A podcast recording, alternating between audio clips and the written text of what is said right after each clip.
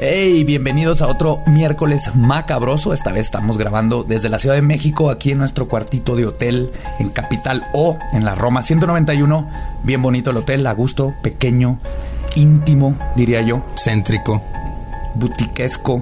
Está chido. Sí, la neta sí está muy chido. y saben que está más chido todavía que tenemos un patrocinador nuevo en Leyendas Legendarias.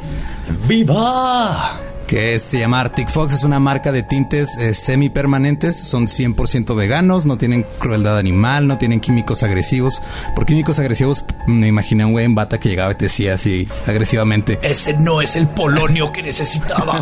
no, pero más bien se refieren a que no tiene alcohol, no tiene peróxido, no tiene amoníaco, no tiene... O sea, no te va, no te va a echar a, perder el sí, cabello. no te lo va a hacer de estropajo como le hacen los, los tintes. Sí, luego es hecho completamente así como que de una manera chida y libre de crueldad de toda en Estados Unidos. Y huelen bien rico. Huelen chido. Sí, nada más te decoloras el cabello porque pues, obviamente te lo tienes que decolorar. O sea, no puedes pasar de cabello negro a verde fosforescente. Pero te lo decoloras, te lo deja muy chido y lo pueden encontrar en Sally México, en Amazon. Eh, lo pueden, pueden seguirlos en sus redes, que es Arctic Fox México. Debe decir México ya. Y acá en White Chican, bien cabrón. este, o Arctic-Fox-México en Instagram. Y también pueden checar todo, toda la oferta y todos los, así como ejemplos de, cómo queda el cabello con ese tinte en leyendaslegendarias.com diagonal a Fox. Vayan por favor, eh, síganlos, denles amor porque ellos nos están ayudando con este, e, este podcast que pues está quedando chido, ¿no? Está, creo que va muy bien, creo que va muy bien, gracias a todos ustedes. Y sí, porfa, aunque no se pinten el pelo como nosotros, vayan, síguenos en las redes, vean que hay apoyo de parte de ustedes porque nos están apoyando muchísimo, muchísimo. Aparte, ¿quién, quién nos, o sea, seamos honestos, ¿cuánto porcentaje de, nuestra audiencia no se ha pintado el cabello claro. en su vida? Culpable. Yo también. Y bueno, también muchas gracias a los que fueron a, la Olimpiada acá el viernes en la Ciudad de México. Sí, sold out, nos la pasamos bien padre. Ganó Coco Celis. Ganó el Coco, te amamos. Y también muchas gracias a que los que hicieron sold out record en un par de horas para el show en vivo de leyendas legendarias. Que de hecho estamos grabando esto justo antes de irnos para allá. Entonces, este, no sabemos todavía cómo quedó, pero suponemos que va a quedar chido. Va a haber props. Y va a haber muchas cosas. El se lo van a poder ver y escuchar la semana que entra, menos de que pase una tragedia. esperemos que no. y por último también, este, pues este, este episodio también es patrocinado por Del Río, ya se la saben. Voy al Del Río que te traigo. Aquí no hay Del Río, pero llegando a Juaritos, vamos, a ir al Del Río. A cosas. Y pues son todos los avisos de este episodio. ¿Algo más? Nada más, ya no les quitamos más de su tiempo. Vámonos directo al episodio. Nos dejamos con el episodio 27 de Leyendas Legendarias.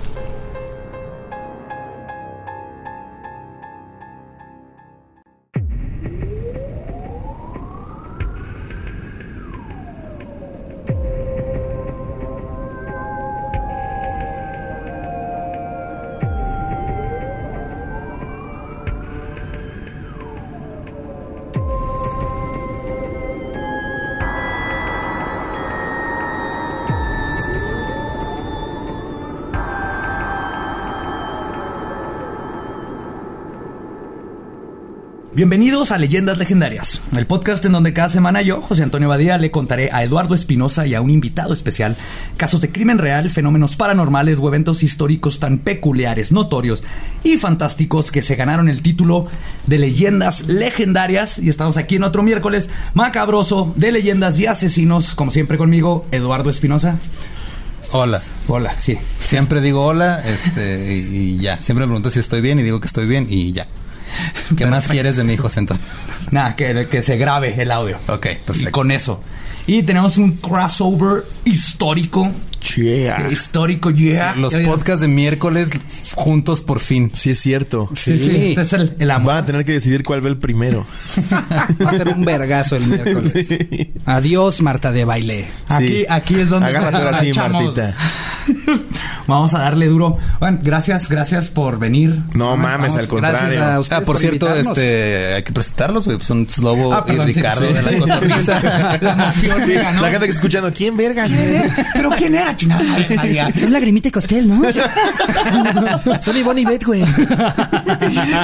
Güey, hay que conseguir Bonnie Bet para un episodio. Estaría verguísima. Nosotros estamos a punto de conseguir a Chuponcito. Qué chingón. Sí, güey.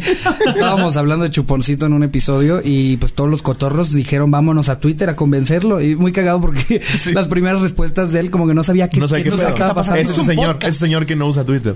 Sí, decía, ¿dónde es eso? No, Sí, primero la ponía- cotorriza Hidalgo, güey. Primero ponía, muchas gracias por sus comentarios, los quiero mucho que me tienen presente. O sea, no sabía ni qué verga estaba pasando. Gracias, me hacen sentir especial. Sí, sí. ya hasta después puso, bueno, ya díganme dónde chingados es, está bien, voy. Es el tipo de señor que pregunta dónde está la tienda de Amazon. Sí, sí, sí, sí. Con que le ponen, ¿cuándo vienes a Pachuca? Y te contesta, saludos. Pero sí, muchas gracias por tenernos aquí. Siento que este es como un, un chance y no es Infinity War, pero bueno, sin duda puede ser un, un Civil War, ¿no? Como, Sí, como- Falta Alex Fernández con su puño de Thanos. Ándale. El, el- Nos desaparece cuando quiere. Sí, O el tío. El tío. ajá. levantando la El mano. tío con todas las gemas. Sí.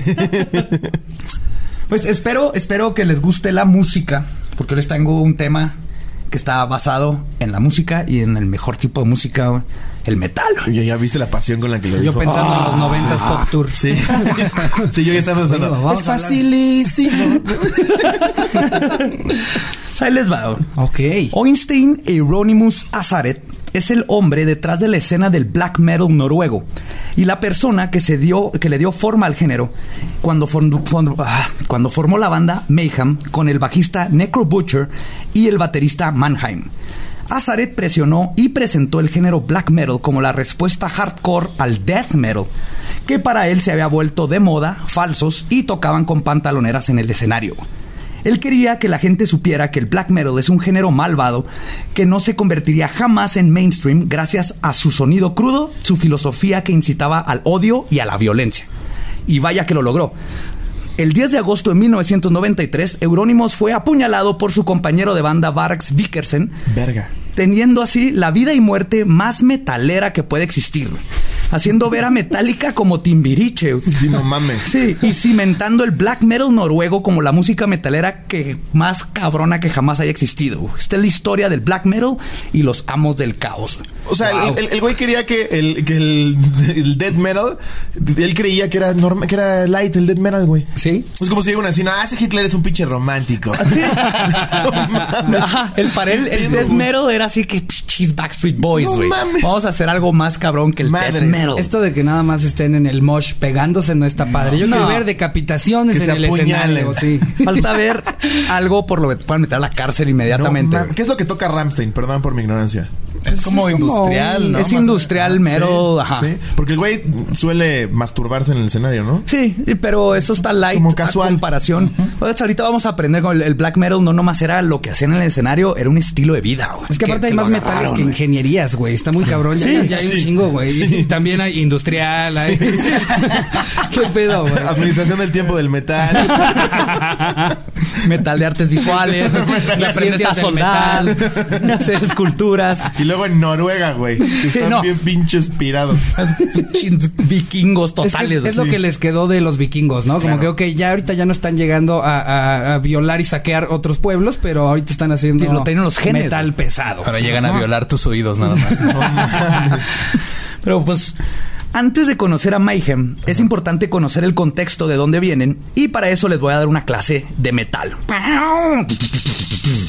El heavy metal o metal pesado, pero no es el plomo, sino la música, comenzó en las fronteras de la música popular. Era la música que molestaba a tus papás, la música para los raros y extremos. El tipo de música que pones a todo volumen encerrado en tu cuarto a tus 15 años cuando tus papás no te dejaban ir a la fiesta de tu mejor amigo. Era un estilo de música que creó su propia estética. Se vio forzada a vivir en el inframundo y tocar en él mismo. Forjó sus propias reglas y, para principios de los noventas, la música que nació del nihilismo de los setentas se convirtió en la música apta de MTV. Y aquí es donde empieza el problema para Noruega. El género que tomó sus bases de Aleister Crowley y Anton Levy, el fundador de la iglesia satánica, que se había convertido en el estandarte de la guerra contra la cultura represiva de la iglesia cristiana, estaba siendo comercializada. Bandas como Black Sabbath y Coven dejaron de tener el impacto revolucionario que tenían. Los verdaderos metaleros sentían que se había perdido la esencia. Y es entonces cuando viene la respuesta Venom. No sé si han oído de Venom. No. Yo los ¿El encontré antihéroe? en, No, es este, una, una banda. una banda. Es Entonces, el antihéroe, más bien en esta historia, en, en la historia Sí, del la metal. historia. Ajá, en la historia Ah, del metal, ven. sí. Es que sí, es, es darles en la madre, ¿no? Cuando ves que Black Sabbath dices, a huevo, estos güey son verga. Ya Y luego ves a Ozzy Osbourne en su mansión. Exacto. No encuentro chingaderas. Este, no Subastando el cuerpo del murciélago que se comió. Y es como, no mames, ahora lo vendió, güey. Y eso ya no es rock and roll. ya no si no se está metiendo hormigas por la nariz, ya perdió la esencia, güey. Porque, bueno, sí tocaba bien chido, ¿no? A mí sí me gustaba un No, chingo. está Sí, bien vergas sí, Black sí. Sabbath. Black Sabbath estaba bien verga. De hecho, dice la historia por ahí, igual ya se la saben, o igual y me la inventé y mezclé historias en mis sueños. Pero dicen que cuando estuvo un tiempo en la cárcel, este güey, este Ozzy Osbourne, de muy chavito, Ajá. y escuchaba a los Beatles, le mamaba. Entonces él quería hacer algo similar, pero dijo, ya está hecho. Entonces una vez, cuando iba a hacer un toquín con sus amigos, vio que se estaba estrenando en el 73 El Exorcista y vio una pinche cola gigante. Dijo, no mames, la gente paga porque los vayan a asustar. Vamos a asustarlos. Hay que tocar música que los asuste. Ajá. No, ok. no me sabía esa. Tiene sentido. Tiene sentido. Aunque los si debe es de falsa, decepcionado. si es falsa la dijo Ricardo. Aunque los debe haber decepcionado. Arroba Ricardo me dijo todos los tweets para allá. Que no se hayan espantado, güey, ¿no? Que más bien hayan estado coreándolos cuando él esperaba que la gente estuviera en el público de... ¡Ay, ay, ay! ¡Ay, no! ¡Ay, no! I'm ay, no". going after a train. I'm a crazy train. y si saben que lo del murciélago fue sin querer. No, O sea, le aventaban murciélagos de plástico. No y mames. una de esas veces le aventaron uno de a de veras. No. Y él le arrancó la cabeza. No. en el Sí, tuvo que ir a que lo vacunaran por rabia y eso. Esa es la Ahora, historia. ¿quién verga? O sea, yo he escuchado de güeyes que meten porros a un concierto, pero ¿quién Mete un chingados murciélago? mete un murciélago? Metaleros, es que no te sabes la- Un noruego que dijo, no más, le va a aventar un murciélago de a de veras, güey. No. Es que también hay una historia, pero con Alice Cooper y una gallina en Canadá, güey. O sea, también alguien entró con una gallina a un festival de música, salió Alice Cooper a tocar, la aventaron al escenario y al final terminó muerta la gallina y luego lo acusaron No. de que habían hecho un rito satánico con una gallina y el manager le dijo, no lo desmientas, güey. de Madre. llevarse. O sea, él agarró la gallina, claro. la regresó al público y el público la hizo garras. O sea, en. Peta, en Peta les tienen prohibido escuchar metal, seguramente. Sí, supongo. yo- Pero sí, imagínate sí, lo drogado que estaba Ozzy Osbourne, güey, para no haber distinguido entre un pinche murciélago de mentira. Y uno de verdad. Se lo mete en los Es silicón, ¿verdad? Pensé que era plástico. Qué bien los hacen ya, no mames. No mames, ya está, ya, ya hasta letean. Le pusieron jalea y todo. Órale. De hecho, es la misma historia de origen de Batman, ¿no? Así se hizo Batman. Sí. Mordió un vampiro vivo en un concierto. Creo. Exacto. Creo que está, lo mejor esa historia que en la orfandad, ¿no? sí, un poco menos triste. El güey fue un concierto con su familia donde nunca las mataron a nadie. Pues, regresando con Venom, se creen en 79-80 en Inglaterra y era formada por Conrad Land, Jeff Dunn y Tony Bray, quienes inmediatamente supieron que ni de pedo iban a entrar al mundo metalero con esos nombres tan anglosajones y se los cambiaron respectivamente a Cronos, Mantas y Abaddon. Está de huevos. Sí. Tomaron el misticismo oscuro de sus progenitores y le subieron el volumen a 11. Venom nació para tener la presencia en el escenario de Kiss, el contenido diabólico de Black Sabbath y la originalidad de Deep Purple. Rápidamente conquistó a la escena punk, la escena heavy metal y todo lo que estaba en medio. Y así comenzaron a formarse las bases para el black metal. La banda danesa Merciful Fate ayudaría a cimentar la filosofía implementando la Biblia satánica de Anton Levy la cual ayudaría, este, perdón, la cual el cantante principal, King Diamond, menciona como una de sus más grandes inspiraciones. Además que consistía en música bien vergas. Sus sonidos que te reventarían el hígado y te hacen así putear a un este búfalo con tus puños.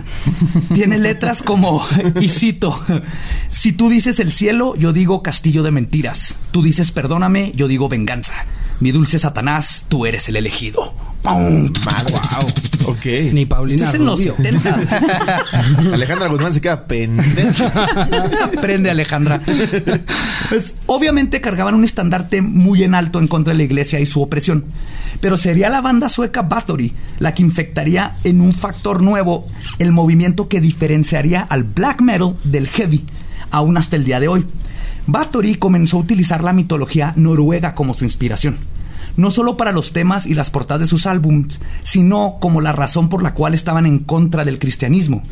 Ya no era simplemente estar en contra de la iglesia porque nos oprime, sino que introdujeron el concepto del orgullo a la herencia cultural, reviviendo el movimiento as- Asatru, que significa fe en los Aesir, que es el, el panteón de los dioses nórdicos precristianos, Odín, Thor, Sí, sí, sí. todos estos O sea, tienes que sacar una maestría para entenderle a un disco, básicamente. Sí, sí. Sí, sí, sí. Pero Yo nada más sabía que es Odín. Está Odín. Dupeirón, ¿no? nada más me sé esos dos. Es que están, locos los nórdicos. Pero güey, o sea, es como si los metaleros mexas empezaran a agarrar para sus portadas y sus Huitzilopochtli, güey, verguísima. güey, Y que esa sea la sí. razón por la cual ir en contra de la iglesia, ¿no? No nomás por satánicos, es más bien, tenemos nuestros dioses satánicos. claro, retomar tus raíces. Vamos a retomarlo y de ahí golpear a la religión. Claro. Y es lo que hace, empiezan a hacer los nórdicos y pues empiezan así el- este fervor cultural chingoncísimo. Y el fundador... ¿eh? Eh, eh, no eran nada famosos, ¿no? Me imagino. No, en ese entonces. no, en ese entonces, No lo escuchaba 70 nadie. todavía empezaba, eran así las raíces. Ajá. Eran famosos en el underground, Ok, sí. donde empieza, porque no es música fácil la cual Sí, meterte, no ¿no? está Menos en esos tiempos. Sí, está difícil en- encontrar una plataforma que, que ayude a lanzar ese tipo de bandas. güey. O sea, justo ahorita que decías de México, el pedo es que nuestros medios son tan católicos que no, no va a haber forma de que los pongan en ningún lado. En cambio, allá, pues como es. Luego, todavía, con- todavía cancelamos conciertos porque están satánicos. Le, A cance- Vallarta, le, le le cancelan el show a Vallarta. vaya, güey. vaya a hacer un comediantes. show en Puerto Vallarta. Puerto. Vallarta, sí. Sí, aquí, güey. aquí si no es OV7 y jeans, no, no Sí, se puede. no, no, no. En cambio, allá sí, sí debe haber como... Y, y lo peor es de que no se dan cuenta que si realmente algo es del diablo es jeans, güey. O sea, ¿qué, qué pedo ahí? Por eso mi show ahora se va a llamar Slobotsky, Dios es amor, la Biblia lo dice. Pero sí en los países nórdicos es normal, hoy por hoy, ¿no? Que, que se pasen rolas de death metal, black metal. Siempre, porque siempre. Es muy de allá, o es sea, que el, el país nórdico tiene mucho de protestantes, pero no practican. De hecho, hay una frase bien chida de los nórdicos que es: un noruego va a la iglesia nomás tres veces en su vida y dos de esas lo van cargando. Madres. Ajá, o sea, Bautizo y féretro. y- ajá, porque nadie va, y una boda, ¿no? Tal vez. Sí. Wow. No, no tienen esa religión, pues que también fue impuesta, pero allá son más. La calidad de vida es mejor. ¿No es, la no es. Noruega donde acaba de pasar lo del güey que se metió a disparar a una mezquita? ¿En Noruega? ¿No fue Noruega? No sé. No. Se metió con una GoPro y empezó a matar a todos. No, No, no, fue- fue Estados Nueva Zelanda. ¿no? Ah, Ah, Nueva Nueva Zelanda. Zelanda. Nueva Zelanda. Ajá. Sí, sí. Mira, este mes no sé cuántas veces ha pasado eso Sí. en cuántos lugares. En Estados Unidos, en Estados Unidos puedes eh, re- este, re- este, actualizar la historia cada semana. para cuando salga este episodio, exacto, para cuando Ya salga este tienen la episodio, plantilla. hoy hubieron tres. Ya tienen la plantilla hecha, nada más le cambian el número de Ayer hubo en. Midland. Ajá. ya, ya mandaron a hacer fotos de stock, ¿no? en las que sale gente disparando para por si no encuentran las originales, ya lo compraron. Los van a estar usando tres veces a la semana en el periódico. güey. Tragedia en inserte estado. Mueren inserte cantidad de niños. Es que se maman, la neta se maman. Y luego lo peor es que culpan justo este tipo de música, ¿sabes? Sí. Es como, Sí. es que ellos matan porque escuchan eso. Siempre están escuchando ritmo, son nórdico y entonces ven esas canciones que los inspiran a matar. Sí, Y, lo- los metaleros así de que ¿qué? Sí. están en un sótano metralletas, gritándole No, a su en- mamá ahorita no en, en queremos buen comer, pedo, en, mamá". en- en buen pedo, cuando vas a un concierto de metal, no vas a encontrar a gente más amable que la gente que está en un concierto de metal, porque toda- la mayoría de su agresión, digo, a- a- digo, estos güeyes son como la, la excepción, ¿verdad? Pero vas a un concierto de metal y todos son bien amables porque sacan la agresión con la música, no, Sí. no se la guardan. Y si te caes en medio de, de un, Te de levantan, te sí levantan, no, No, y no van y te sí son fans de la nada. música. O sea, sí van a eso. Sí, no, son Sí. su No es como en el Vive que van a robar celulares. O sea, aquí sí van a escuchar la música. güey. Ay, güey, ya perdimos el patrocinio del Vive. este, No es cierto, No, yo digo el, el Vive, Vive- 100. En el Vive justo es yo que donde más, más metal me ha tocado ir a ver. Una vez en un concierto de Sepultura me tiraron una muela eh, de un Bien hecho, que se metió. No mames. Que me- es que un güey, en lugar de como entrar a codear como más ska, pues ya en Sepultura ya era vergazo a, a- a- como fue. Sí, con mazos. Entró como torbellino con los brazos eh, eh, estirados y justo uno me agarró en, en, en medio No justo de la mandíbula y me mames. tiró una muela, ¿Y güey. qué te dijo? Eh, No, pero el Nada. güey siguió dando vueltas. Perdón, carnal, y. Y me levantaron dos güeyes. ¿Estás bien? Y yo escupí la muela, güey. Exacto, estaban como, "¡Fuera, sepultura! Si, estás con el pinche rush, o sea, sí es lo que quieres ir Sí. a hacer. Sí, claro. Ya que estás adentro del mosh pit, este, o sea, no necesitas ir al psicólogo después de eso. Ya Yo por eso, mira, todo lo negativo que La traías. oreja de Van Gogh, chingas. Matute. Es el fundador y cantante de Battery, Quorthon, que ex- explica mejor lo que está tratando de decir. Durante toda mi crianza, y cito, estuve expuesto a la propaganda católica. No fue hasta que leí de la era vikinga y a Satru que me interesé por la religión. Me sentí como mí mismo. Todo esto iba a influenciar a Mayhem.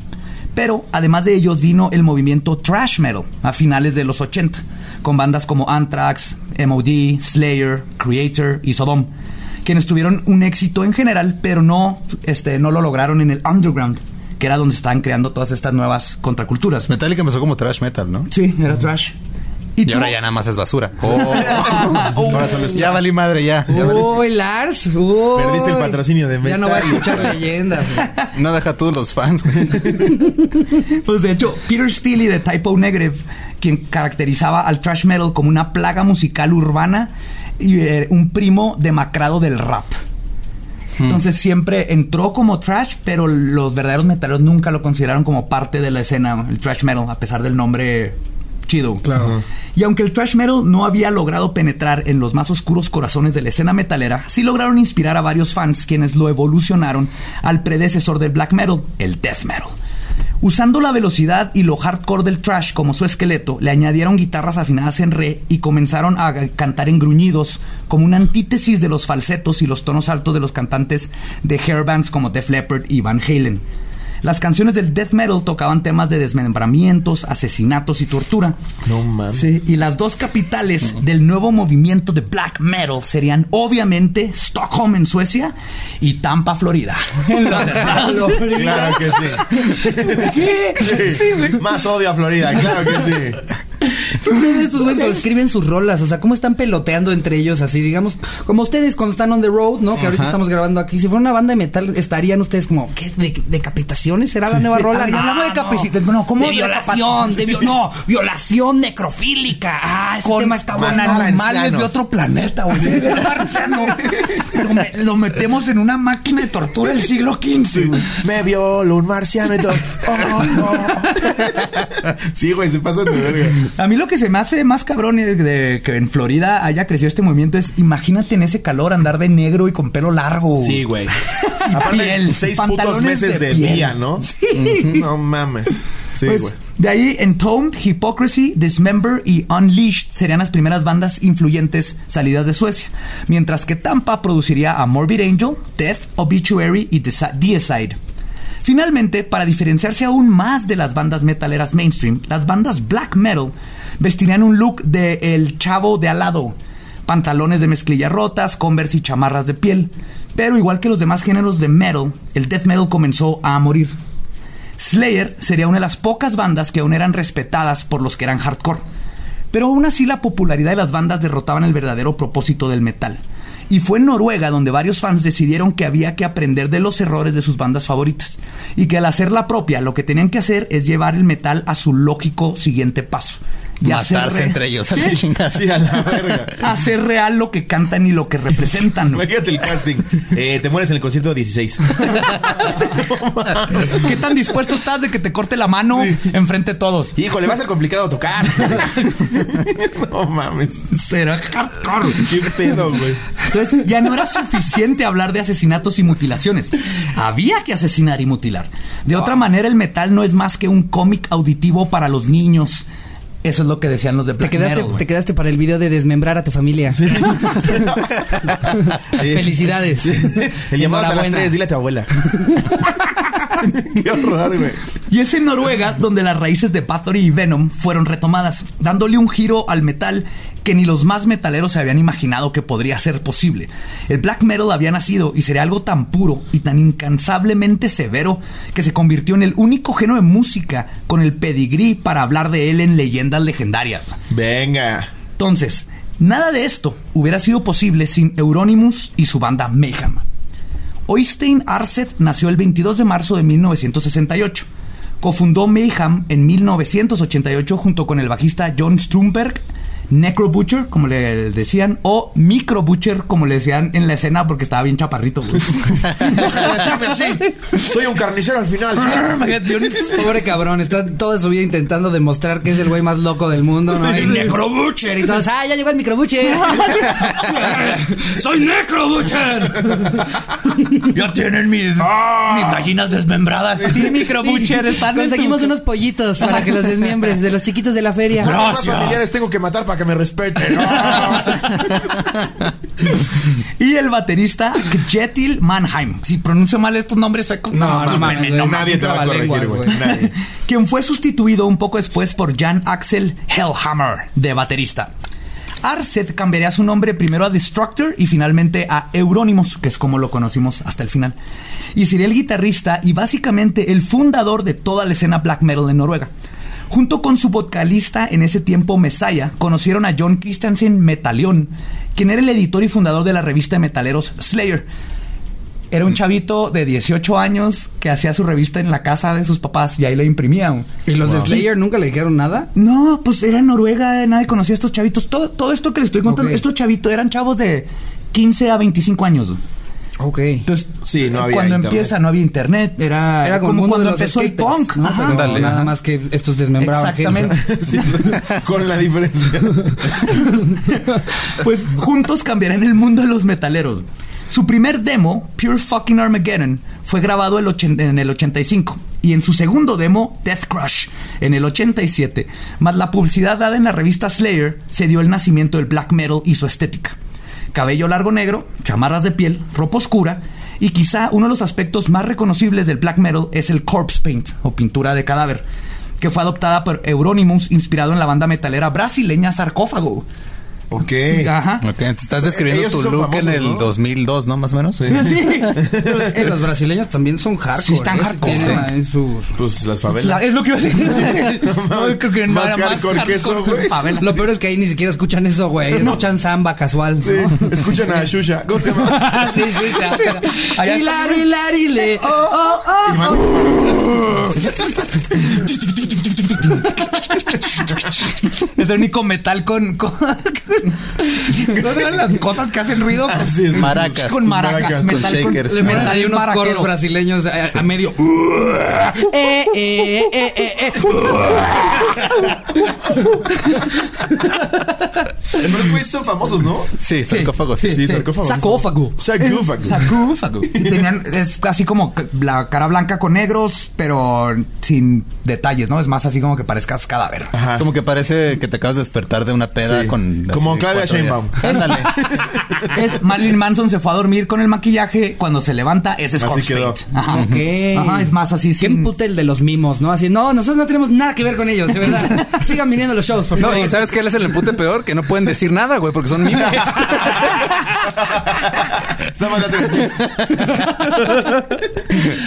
No, es que nada mejor que imitar un mimo en un podcast.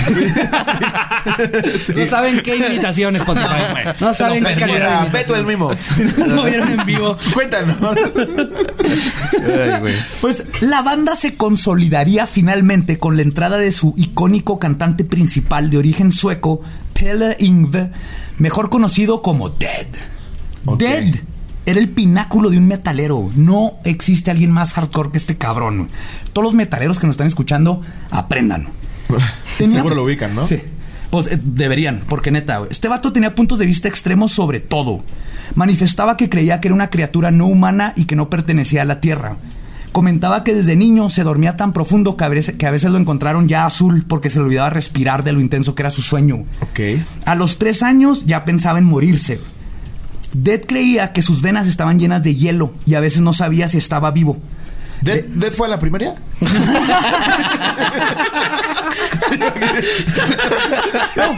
Estaba medio pendejo. Está muy cabrón Dead, güey. Imagínate. La primera estaba así en el closet de los crayolas, güey. ¿qué con los te brazos pendejo cruzados. dando entrevistas a los 20 diciendo esas mamadas? Güey, ¿qué tal que tiene hijos y un día tiene que ir así a, a la escuela de su hijo? ¿A qué hace tu papá? Va a estar ahí diciendo, no, tengo hielo en las venas, Sí. yo nací muerto. Y soy el papá de Carlitos. Papá de Carlitos está bien loco, güey. ¿Qué pedo? Pues en retrospectiva, Dead sufría del síndrome de Cotard, también conocido como delirio de negación o delirio nihilista, que es una enfermedad mental relacionada con la hipocondría, donde el afectado del síndrome de Cotard cree estar muerto, tanto figurada como literalmente. Está sufriendo la putrefacción, que sufre la putrefacción de sus órganos o simplemente no, no sabe que existe o siente que no está existiendo. Además, Dead, o, eh, es- Dead, ah, ahí sí, está la imagen, sí. Está bien cabrón ese Sí. vato. Además, Dead odiaba a los gatos. Bart Aitum, alias Faust, es baterista de la banda Emperor, otra de black metal, cuenta que una vez había un gato maullando afuera de la ventana de Dead y Dead agarró un cuchillo, persiguió al gato hasta un cobertizo gritándole que lo iba a matar. El gato salió por un agujero y varias horas después de que Dead se dio cuenta que ya el gato no estaba ahí, salió a seguir persiguiéndolo todo esto mientras andaba en calzones en temperaturas bajo cero. Verga. Ese es el nivel de odio que le tienen a los gatos. güey. Sí, Dead está. Ah, y aparte tenía eh, hielo en las venas. Sí, vale Para él, andaba normal. Le vale sí, verga, normal. claro. Sí. Él andaba en, no, no bajo cero, él andaba temperatura ambiente. Se unió a la banda después de que mandó un demo junto con un ratón crucificado adentro del sobre por correo a Euronymous. güey. Imagínate mandar un piloto a una televisora, güey. Les les mandas ahí un pinche ratón Güey, muerto. pero sí, güey. o sea, Euronymous vio ese hijo. Este güey es. Este es el cantante de Pinche Mayhem, güey. Todo eso se hubiera evitado si hubieran dado un pinche iPad, güey. Se hubiera vivido en una época en la que tuviera que hacer. Que le hubieran dado un abrazo a los cuatro, güey. A ella se le hubiera ido todo este odio. Exacto, tenía papás, o sea, su familia normal. Todas estas personas tienen familia normal. Completamente. O sea, van a un domingo en, en casa de, de la Van abuela. con la mamá, ajá, con la abuela. Viven, viven con los papás normal. Es una persona cualquiera joven de Me 15 urge años que le salirme de gusta casa de mis música. Este loco, vato Dead en los conciertos traía en una bolsa de cartón, echaba un cuervo muerto en putrefacción y luego lo, lo olía como, No si estuviera, como si estuviera oliendo Como si estuviera moneando, güey, con cuervo muerto. con cuervo para, Para los güeyes que se meten cemento. Nah, ese sí ya está muy naco, güey. para oler la muerte, güey. Les digo, este güey sí es metalero, güey. todo lo demás. mames. Wow. Y por todas estas cosas, Dead era una bestia en el escenario. Se cortaba con vidrios y navajas, pero, pero cabrón. Incluso enterraba su ropa días antes del show o semanas para que parecieran todas deshechas y de muerto. Y utilizaba su maquillaje corpse paint. No para verse cool, sino porque parecía un cadáver y eso lo hacía sentirse mejor porque por primera vez se veía cómo se sentía. O sea, como trans. Madre. Ajá, Como trans. Yo como me trans. identifico como muerto. Yo me identifico Sí, como un muerto. Exactamente. Sí. Wow. Y con un cantante así, pues estaban listos para reformar la escena, creando shows en vivo que cada vez buscaban ser más violentos y causar más shock. Mayhem no iba a usar pirotecnia y láseres. Ellos usaban cabezas de marrano que empalaban en picos de metal, mutilación en el escenario y ese tipo de cosas. De hecho, una vez aventaron una cabeza de marrano, varias personas la agarraron a mordidas el público y todos se enfermaron. Pues sí. Spoiler alert, pendejos. Cisticercos, los No, que. Cisticerco, googleen cisticerco. Con el doctor así, eh, ¿qué comió esta semana? Eh, comí tinga, comí chicharrón en salsa verde. Comí un Ah, poquito oye, fui un concierto. Fuimos al concierto de Mayhem, güey, acuérdate. Sí, Ah. cierto. Ah, aventaron una cabeza de, de un puerco. Pero y se me hace que fue la tinga, comimos. ¿eh? Sí, porque la tinga se veía, se, veía, veía? fea. Pero sí, sí caga en naranja. Yo creo que fue la tinga. No, no, no, fue la tinga. en las palabras de Euronymous, y cito, quiero tener escenarios que parezcan que estamos en Transilvania. Máquinas de tortura del siglo XII donde nos puedan meter y torturarnos de a de veras. No te pases de verga. Árboles de adeveras sacados de un bosque muerto, luces que puedan pintar el escenario de colores oscuros y luego como luz de luna. güey. Cráneos humanos colgados de ganchos de carnicero con árboles muertos y tornillos en los ojos. Y el de Ocesa, eh, no. Mira, Mira, te, te puedo conseguir unos láseres mamalones. Eh, no. El güey con su presentación. No, y esto y el otro. y- mames. ¿Quién les hace el diseño de, de- del, del escenario? Y llega este, el microbucher, ¿no? Oye, pero sí, lo, sí iban a verlo gente. Sí, un chingo. Sí. O sea, para, para el nivel de, de underground, De que estuvo cabrón y la escena explotó. Llegó un punto en donde explotó y ya era no nomás de Noruega. Empezó a irse a otros lados, pero sí, se convirtió igual que los punks, que al principio era así bien underground Sí, y luego de sí. repente, ¡pum! Una explosión igualito estos cabrones. No mames. Qué locura. Junta cabrón. Mayhem se convirtió rápidamente en la banda más extrema de Noruega y su primer mini LP se vendió en tiempo récord. Pero todos seguían y seguirían siendo pobres, lo que limitaba la visión escenográfica de Euronymous, porque el- pues, no tenían lana para sus árboles y cráneos, pero lo compensaban con el performance. No mames. Están caros los cráneos. Vamos a tener que matar a uno de los pasantes. Pero, pero en vivo, para que nos respeten. Para que digan, ah, está chido. No nada más compraron un cráneo, mataron al pasante en vivo. Eso es metal. Y me imagino que tocaban justo por lo que dice Ricardo. O sea, el- de todas esas mamás que se les ocurría, ¿tocaban de forma legal? No, No, no, no, no, no, no, no, eran puros shows en sótanos, Sí. en el bosque, en donde pudieran. No mames. Eran los Obviamente nadie los firmó. No, ahorita vamos a llegar a eso. Tuvieron que hacer su propia Disquera. disquera. Euronymous hizo su propia disquera. La tía de Micro Butcher. Tía, me presta dinero. Pero sí, les digo, son chavitos que el- sus papás les prestaban lana y la ropa, pues era dinero de los papás. Nunca ganaron dinero de la escena porque todo se lo gastaban en chingaderas que En todo cabezas de marrano. Pero los papás si siempre los apoyaron ¿no? con lana.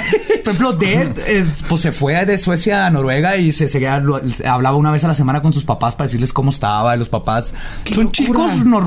¿Qué pedo? Por si nos escucha una señora que está preocupada de cuántos videojuegos compra su hijo, tranquila. A usted no le están pidiendo cráneos, Sí, no. no. le están pidiendo cabezas de Déjelo cerdo. jugar, Pero si jugar. se los pide, dénselos porque puede crear una nueva escena que esté épica. no mames. La primer muerte que marcó a Mayhem, en- énfasis en primera, fue irónicamente la de Ted.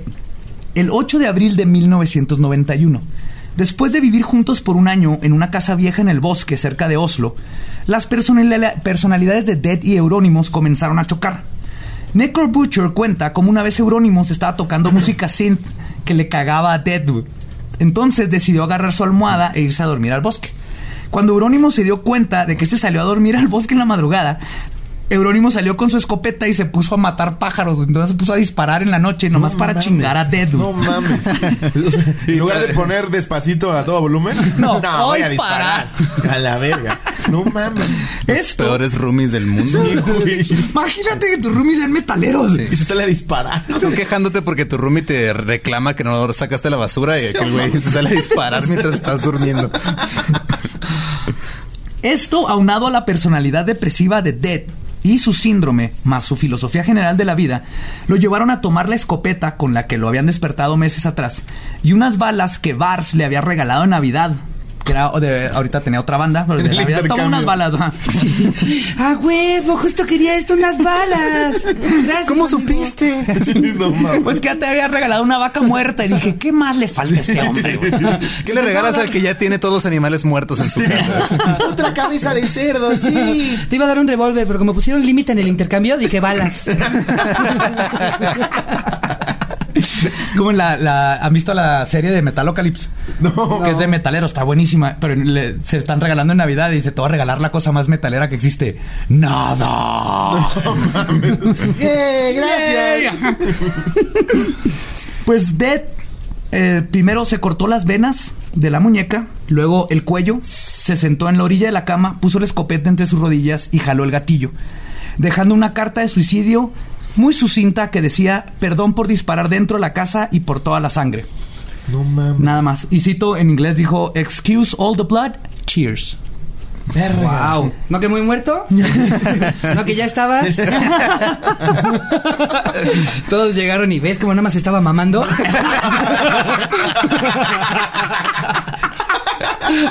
Dije, ahora sí canta, pendejo.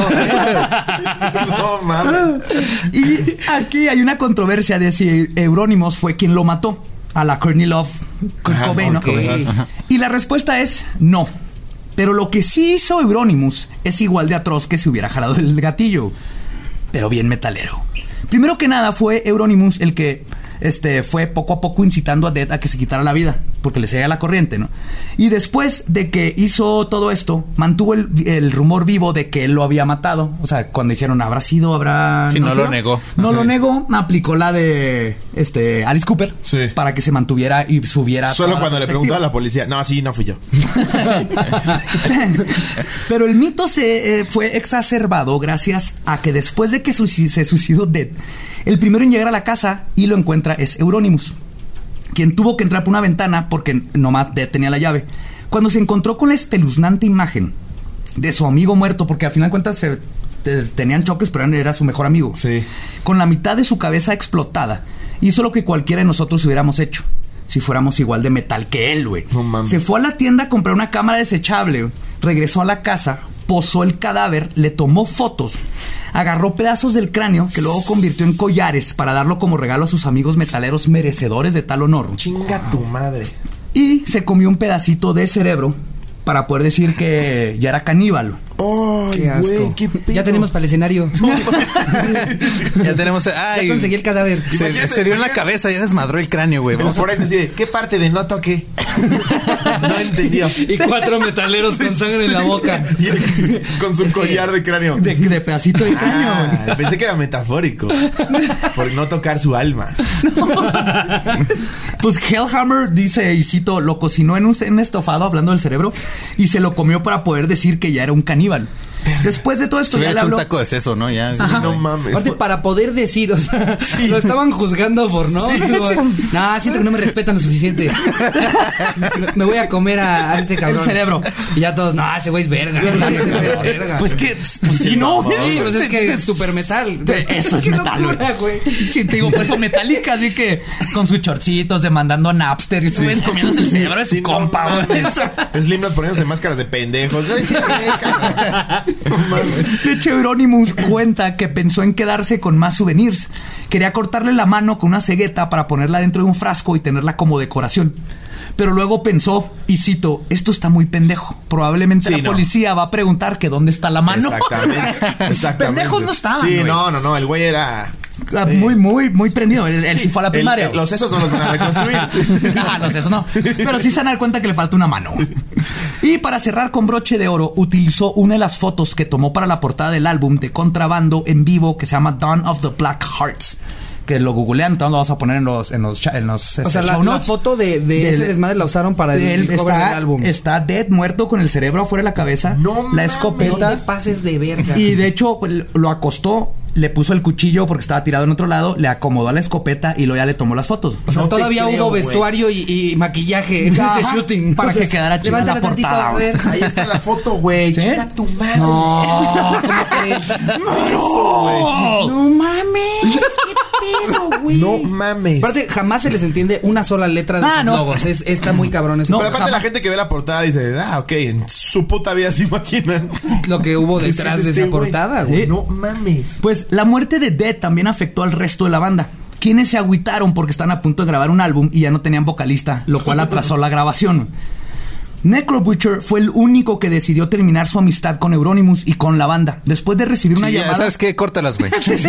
No, no literalmente, güey. No, no literalmente. no, no, no, no. Ay, Espérate, ay, chingada. ¡Córtalos! Euronymous le marca y le dice a, a- a este. ¿Cómo se llama este vato? Ah, a Necro Necro Butcher. Butcher. Le dijo: Dead hizo algo bien cool. Se mató. Entonces Necro Butcher le dice: ¿A qué te refieres con que está cool? ¿Cómo se mamó? No, se mató. Ajá, no, se mató. Y Euronymous le contestó: Relájate. Tomé fotos y todo. No mames. No Y es entonces cuando Necro le dijo: No me vuelvas a hablar en tu vida y destruye esas pinches fotos. Que obviamente no le hizo caso, pero ahí es donde Necro salieron dijo: Ya está muy hardcore esto para mí. No, es que, güey, no mames. Qué locura, güey. ¡Ay, no! ¡Qué feo! Ah, este, no lo googleen, amigos. Que no. No, no tienen que googlear, lo vamos a poner en el Instagram. Ay, Dios, este. Pero, pues, es así, con esa foto, güey, como Mayhem se quedó con solo dos miembros, su guitarrista y el baterista, Hellhammer. Bueno, dos miembros y el miembro que le cortaron al muerto que también era. Sí, Dos miembros y medio. conciertos. Dos miembros y cuarto. Pero, a pesar de esto, el suicidio del vocalista, junto con los rumores del asesinato y canibalismo del guitarrista y líder, se catapultó Mayhem a un estatus de dioses metaleros. Y seguramente hubo un casting gigantesco, ¿no? Para Cuatro mil personas yendo a, A querer ver. Pues, de cortarse hecho, una mano enfrente de ellos. Ya puedo tocar. Toma. Esta no la necesito Perdón que cantar. salga mi abogado aburrido, pero ¿cómo vergas? Sí sacaron la portada así, güey. Porque metal. No mames. No, no Ajá. aplican las leyes para estos güeyes. ¿Qué Pues pedo? que no es Imagínate ilegal. Mix Up, escóndelo atrás de Laura Pausini, güey. Ahí. no mames. No es ilegal. O sea, la, la familia de Dead se quejó, pero pues ya estaba el álbum afuera, ya que. Madres, güey. Wow. Ajá. Sí. Está cabrón. Muy cabrón. Y eh, me quedé a, a Euronymous aprovechó el suicidio para crear el rumor de que Dead se suicidó porque estaba molesto con la escena black metal y cómo se había empezado a comercializar. O sea, tenía bien poquito, pero ya está diciendo, no le están echando huevos, cabrones. Eh, Se está volviendo trendy. Ajá. Euronymous aprovechó la nueva fana, fama perdón, para apadrinar varias bandas como Emperor y Barsum con su disquera Death, Death Like Silence y abrió una tienda de discos llamada Helvete, que significa infierno, Hell. Helvete, creo que se pronuncia. Hey, ¿qué tal? Soy Lolo de Leyendas Legendarias y les quiero dejar un pequeño adelanto de nuestro nuevo podcast Estás escuchando El Dollop, parte de All Things Comedy Network. Este es un podcast de historia americana en el que cada semana yo, Eduardo Espinosa, le contaré un suceso histórico americano a mi amigo José Antonio Badía, que no tiene idea de qué se va a... Ok, lo bueno es que el tema. No, lo bueno es que nada más te trabas cuando lees, ¿verdad? Sí, O sí, sea, sí. No, no cuando voy a decir una línea que he dicho ya como cuatro o cinco veces.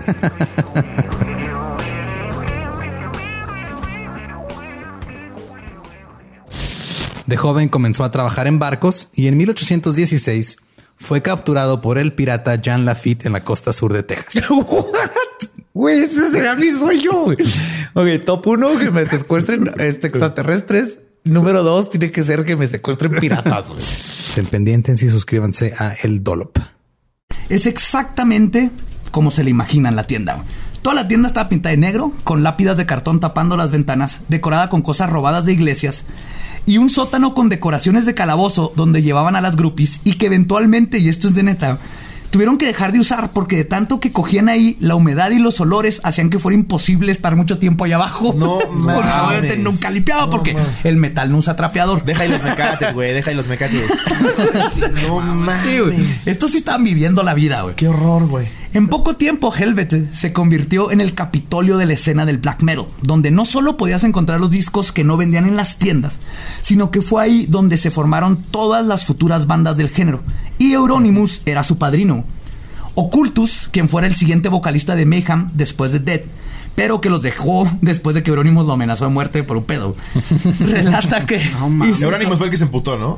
es que, pero Euronymous, la neta, mm, era, era medio poser. O sea, era como Marilyn Manson. Entonces que Marilyn Manson verdaderamente no va a madrear a alguien, ¿no? Sí, sí. Y Euronymous era igual, pero supo manejar lo del suicidio. Es que exacto, con el puro rumor, o sea, no te quieres meter con el güey que existe el rumor que el último Exacto, vocalista sí. mató. Sí. Y que le tomó una foto a su mejor amigo muerto y dice, no, así no es la portada". letra de la rola. Perdóname, Euronymous, por favor. Perdóname. Me la voy a aprender, te lo juro. Es que llevo dos días, por favor. Sé paciente. Yo sé que el otro era muy matado. Ay, qué, qué ironía, pero eh, por favor, no seas culero, Euronymous. A ver, cabrón, no era. Era. Perdón, güey. Hijo de tu madre. No, pues que Euronymous está cabrón, está cabrón. Su ¿Cómo se falseta llamaba este estaba muy cabrón. ¿Cómo se llama el que tomó la foto? Euronymous. Eh, Euronymous es el que tomó la foto. Necrobutcher fue el que se enojó y ya, ajá, ya no, ya Sí. no quiso nada. Pues este, este vato relata que en solo unos meses después de la apertura de Helvet, muchos jóvenes músicos se habían obsesionado con Euronymous y sus ideas. Y pronto muchas bandas noruegas de death metal se transformarían en bandas de black metal. La amputación se convirtió en inmortal. Ah, perdón, sí. Ese era el nombre de banda. Amputation. ok. ajá. Amputation. Amputation se convirtió en Immortal porque era de Death a Black. Ok. Thou Shall Suffer se convirtió en Emperor. Y Dark Throne cambió su death metal de inspiración sueca por el primitivo black metal. Lo más notorio es que el guitarrista de Old Funeral, Christian, que más tarde Christian. Christian con K. Y Él es eh, Death Metal, él es Destruction, él es eh, Motherfucking Killer y él es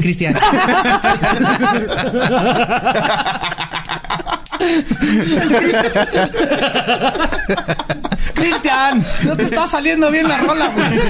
Me dicen el Barbas. no mames. Cállate, dogfucker, cállate. Ese es Euronymous, Simón. Ok, ya estoy buscando a todos. Pues de hecho, eso que dice Seret estaba, todo el mundo se la cagaba de Christian y los Christian están en contra y se cambió el, se cambió el nombre a Varg. Pobres, Que güey. Todos se tenían que lobo. rebautizar. O sea, Claro, y el meme Bark. de Café Tacuba, ¿no? Que cada Ándale. dos meses tiene un nombre Sí, nuevo. Ya no pero sé acá cómo es se por- llama ahorita. Acá es por necesidad, porque si te es bien culero. Sí, pues Cristian. Hog. Ajá. Metal batería, Fire. ¡Cristian! ¡Échale mi Cristian! Giovanni. ¡Pues Teodoro! Varg Vikernes fue, fue en Helvete donde formó su banda, bueno, llevó a su banda Barsum, que le hacía todo. Y esto es notorio porque es justamente Viker- Vikernes quien jugaría la parte clave en elevar al máximo a Mayhem y el black metal para luego asesinar a su mejor amigo Euronymous. No mames. Sí. Sí. Que eso- Nadie lo vio venir. No, Que eso haría que el black metal se hiciera todavía más hardcore. Verga, güey. Pero Locos, hasta, hasta el clan Andrade. Los, No, los del clan no, Andrade. no, no, Esos no. sí ya están locos. Sí, ¿no? no mames. Pero Andrade son los hijos cariñositos. todo, todo eso sí toca Oye, muy cariñosito, sobre todo con las con chiquitas. Tócame mi corazón. Aquí en mi pito. Ay, Pero me estoy adelantando. Christian Vikernes, quien después cambió legalmente su nombre a Varg y cuyo nombre en el escenario era Count Grishnak, nació el 11 de febrero de 1973 en Noruega. Y lo más importante que tenemos que saber de Varg es que su nombre en escenario, Grishnak, viene de un orco del Señor de los Anillos y tenía su banda, la primera se llamaba Urukai. Por los personajes de J.R.R. Tolkien y luego se lo cambió a Barsum, que también es una referencia a Tolkien en las palabras de metal de Varg. Y cito. "Mm, En el mundo ficticio de Tolkien, eh, Bur significa la noche o la oscuridad. En plural se le agrega UM y entonces Bursum significa mucha noche o mucha oscuridad. Ok. En otras palabras, Varg era un mega ultra libros. uber nerd. Quiero imaginar que leían libros. Terminan de decapitar a alguien y, híjole, todavía no he terminado el libro. güey. Está buenísimo, ¿no? Es el, el COVID-2. Oye. Está tremendo, ¿eh? ¿Me, me pasas el fémur para usarlo de separador? Ya supiste que salió el nuevo de Batman. Este, mm, cambiaron aquí el canon. Exacto, güey. Estoy usando la lengua de Dead para cambiarle las páginas porque luego con los dedos no puedo. Pero está, está cagadísimo que este va a tocar.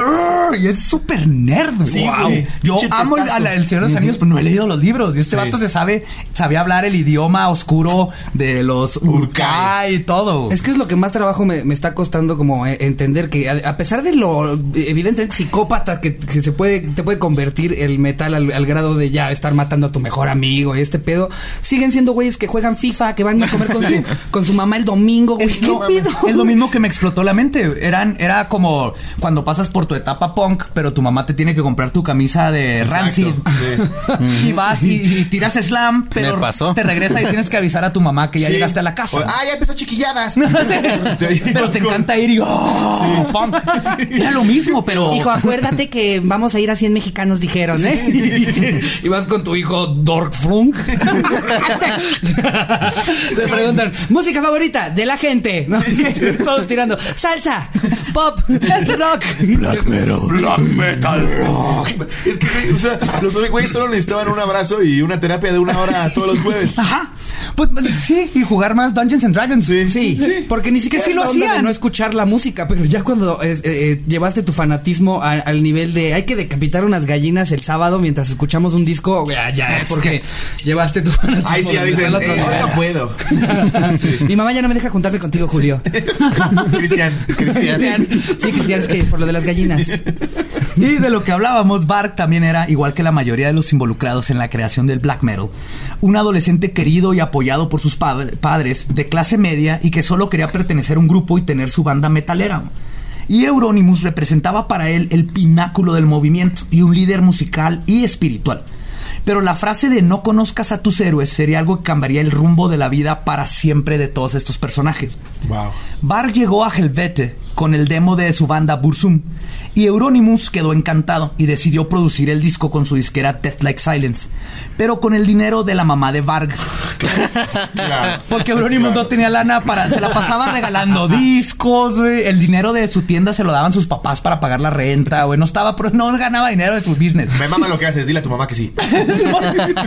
Sí, güey, Tenía que ir la mamá a escuchar hecho, a las bandas. ¿no? Eu- Euronymous le dijo... Pues la de cerebro explotado me gustó, pero sí ya la segunda no. Siento que no están llegando a lo que estamos buscando ahorita en la disquera. Ay, mijo, ¿y te puedes pintar menos negro? Es que ese negro se ve feo, así como... Sí. Es la boda de tu prima el domingo, ¿no te vas a poner así Y ya limpia los mecos del sótano, por el amor de Dios. Los metaleros no usamos trapeador, mamá. Pues no lo uses cuando el sótano sea tuyo.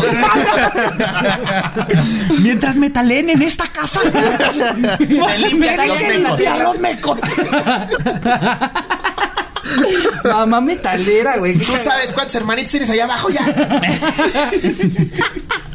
Y si fue así, o sea, le dijo, tu Eurónimo dijo, tu álbum está bien vergas, lo produzco, pero ahorita no hay lana. Déjale, digo mi Entonces- mamá. Entonces, ajá, Bark dijo, mi mamá tiene dinero, déjame le digo. No ser, dinero güey. para producir el disco, güey. No puede Eh, ser. La mamá le dio su dinerito, güey. El disco fue bien recibido por los amantes del black metal, pero Bark quería sobresalir, güey. Quería ser diferente a todos. Así que diseñó una de las, de las primeras campañas virales de, en la historia, quemar iglesias. Verga. No mames. No, es verga, es Varg. Es- Varga. No mames. Pues en el- ya en 1992, junto con el bajista Blackthorn y la nueva amistad entre Varg y Euronymous, le subirían al 12 al volumen de lo hardcore que podría ser el black metal.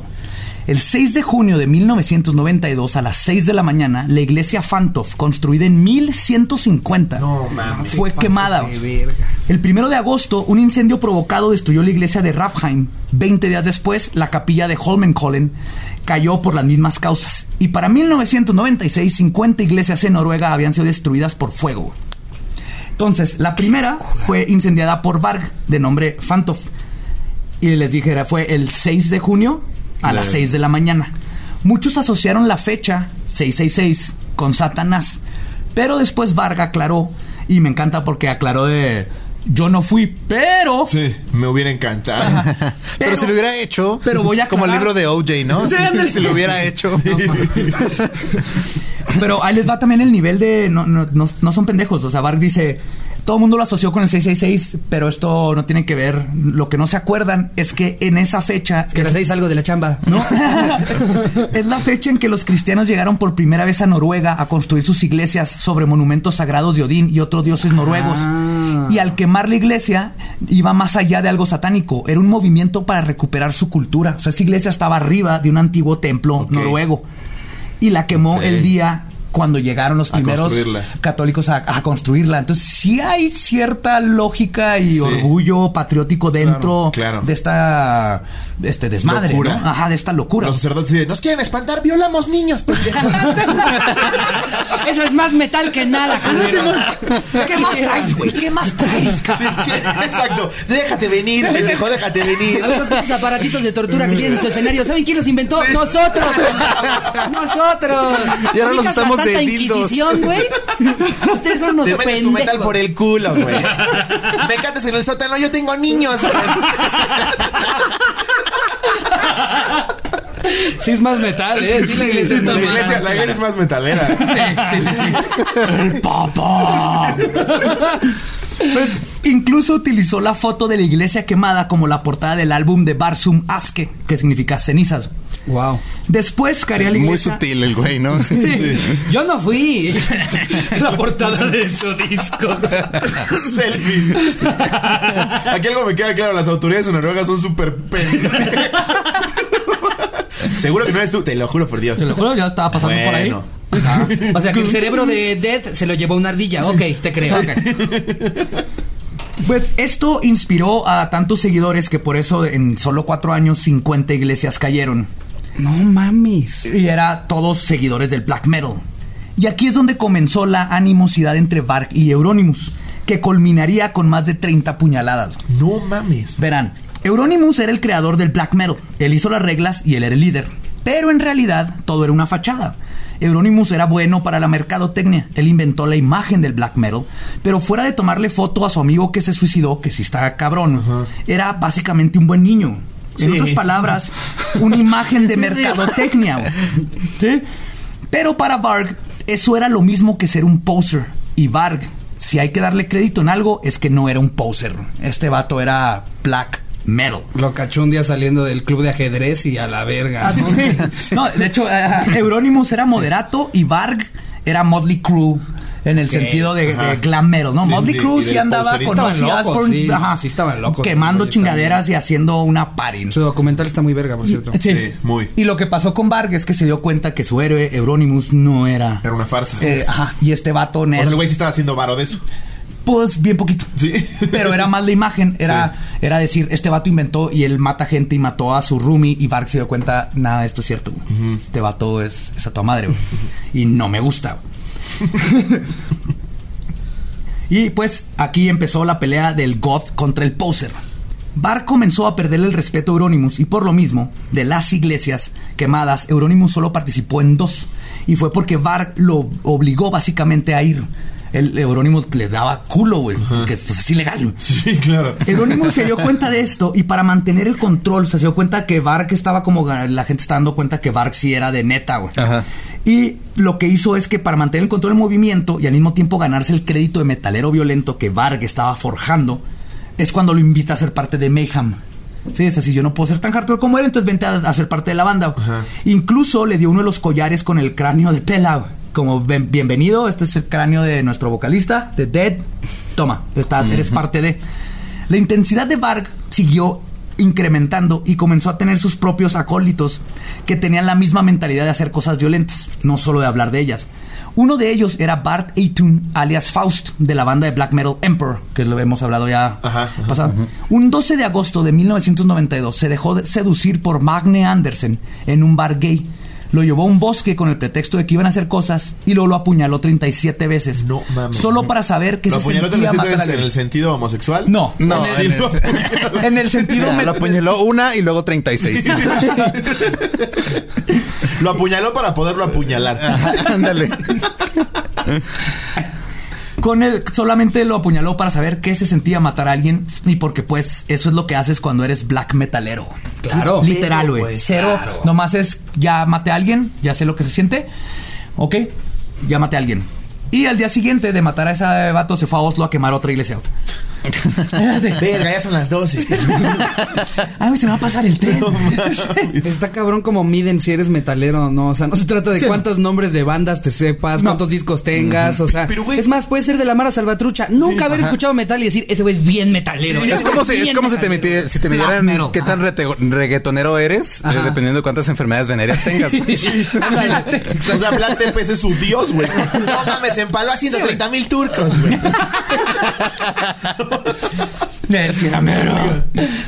Todos en la escena black metal sabían que Varg estaba detrás de los incendios y del de las iglesias. Y luego Faust les confesó a Euronymous y a algunos del Círculo Negro, que era como se llamaban los más apegados al líder, que había matado a alguien.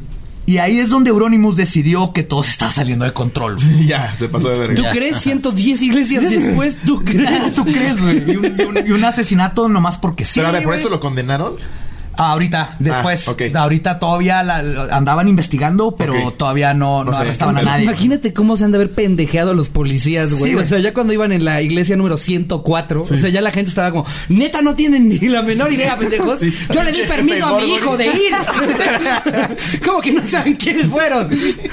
Vean las últimas 10 portadas de los discos de black metal. Salen hasta haciéndole así enfrente de la iglesia.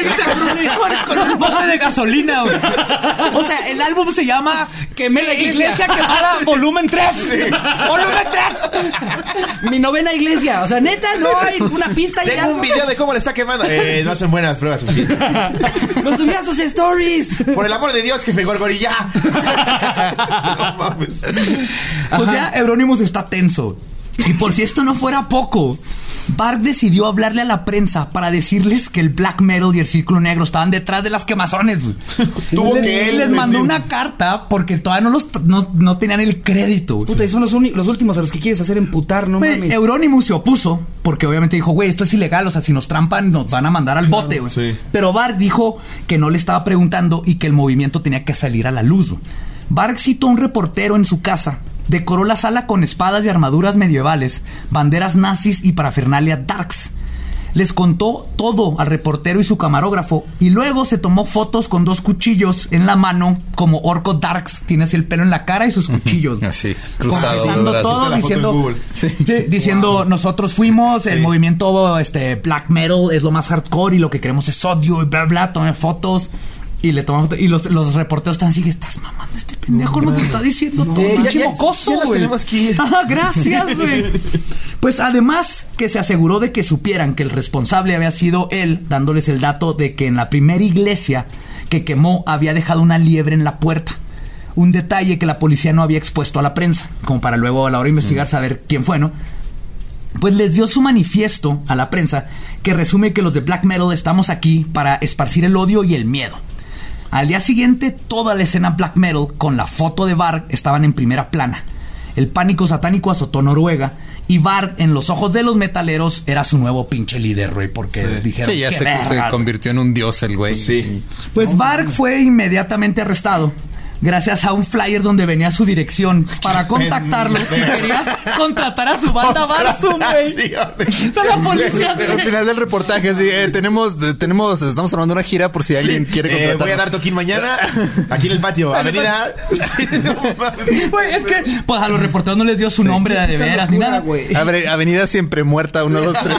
Les dio- 666. Les dio un flyer de su banda, güey. Aparte, lo más cagado es que estos güeyes vivían con sus papás. O sea, fueron a buscar a un güey que incendió 110 iglesias a decir, disculpe, ¿está bar? ¡Van! ¡Ya hablan! ¡Que la policía! Espérame, mamá, no cuelgo las banderas nazis. Baja ya, Bar. te odio. ¡Una! ¡Dos! Ya, ya voy. ¿Dónde está mi maquillaje negro, mamá? Es mi maquillaje, Bar. Es Chanel y tú para tus mamadas de concierto. Bueno, No vuelvo a estar en la taquilla. No vuelvo. Préstamelo, mamá. Es, que la prensa es importante. Es para que salga mi disco, no mames, mamá. ¿Cuántos años tenía el pendejo? Aquí tendríamos 20 años, ¿no? Estaban locos, qué yo, güey. Pues estuvo seis semanas en la cárcel, pero en ese momento no se le pudo comprobar culpabilidad y terminó saliendo. O sea, porque fuera de la confesión él dijo, no, pues yo supe esto por lo de hablar, no había, no había algo físico que lo conectara, güey.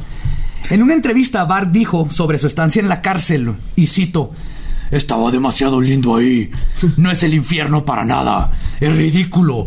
Le pedí a los policías que me pusieran un calabozo de, de veras y que fueran violentos conmigo. Sí, ese vato era hardcore. ¿Cómo 100%. controlas a ese güey? No puedes, O sea, si eres un custodio y te dice, pégame más. Déjame dormir eh, col- colgado de los pies. Méteme en el drenaje, cabrón. Ya para castigarlo le han de decir así como, tienes que dormir sobre un colchón. ¡No! ¡No! ¡Por favor! Sí, ya sus castigos eran recompensas. Te vamos a poner cable en tu celda. ¡No! ¿Sabes qué hay de cenar? Little Caesars. ¡No! Pues Eurónimos para este momento, fuera de molestarse por perder su lugar, decidió distanciarse de todo el desmadre, porque a final de cuentas no estaba pendejo. Y hoy es el vampiro, baterista de Maná. Ya había tenido que cerrar su tienda de discos porque después de toda la mala publicidad sobre la quema de iglesias y el black metal, su mamá y su papá estaban enojados, estaban molestos más que nada, de que estuviera involucrada Mira, la no, tienda no estamos el- enojados, estamos decepcionados. de que las, la, pues era la catedral de- del black metal y los papás dijeron, ¿sabes qué hijo? Nos está llegando mucho, pues está feo esto y él dijo, ok, sí, ya, bye. Y este, además de quemar iglesias, también estaban planeando explotar una catedral e incitar el asesinato y destrucción de los eh, grupos death metal suecos.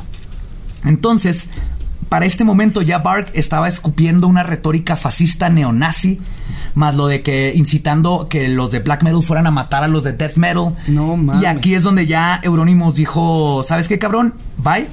Le mandó una Aquí carta. ya, o sea, Sí. ya comí cerebro, pero esto ya es Sí, el límite, güey. ya ya. fue Ajá, demasiado. Ya nos estamos metiendo en pedos cabrones. güey. Pues le mandó una carta a Bark cediéndole, cediéndole todos los derechos de sus canciones de Barsum y despidiéndose de él como compañero de banda, amigos y productor. Pero ¿y por qué querían matar a los, a los de death metal? No porque no eran tan Porque no eran ellos? black metal, porque es, es lo contrario, ¿no? Pero verga, güey, o sea, porque ni siquiera fue maten a todos los que no escuchen dark metal, específicamente a los de death Los de metal. death metal, porque si los- yo escuchara death metal y se me cruzan güey de dark metal, yo me pongo ahí, tú mi complemento, mi media naranja. no más, no quieres que te confundan, Buenas tardes. Euronymous estaba planeando grabar un nuevo álbum de Mayhem. Se fue a vivir a un departamento de adeveras que no tenía un sótano lleno de esperma y humedad de nalga. Pero hubo un problema. Euronymous hablando este, con otro metalero, Blackthorn, que era compañero de Varg, le está diciendo, Varg la cagó, echó a perder todo y se merece, lo debería de electrocutar con una pistola paralizante para amarrarlo en un pinche árbol y torturarlo y grabar todo mientras se muera, ¿no? Se le ocurre decir eso. Conociendo la historia que ya les conté y la vida de Euronymous, podemos deducir que estaba hablando hipotéticamente, estaba emputado y dijo Sí. esto, pero Euronymous no Se lo tomó alguien- muy literal. Pero Blackthorn le contó esto a Varg y él no lo tomó como una fantasía y decidió que tenía que atacar primero. No. No mames. El 10 de agosto de 1993, Varg convenció a Blackthorn de que manejaran varias horas hasta Oslo para confrontar a Euronymous con el pretexto de hablar sobre el contrato. Euronymous le mandó el contrato ya firmado por él, le dijo, nomás tienes que firmarlo tú, me lo regresas y listo, ya estamos libres, ¿no?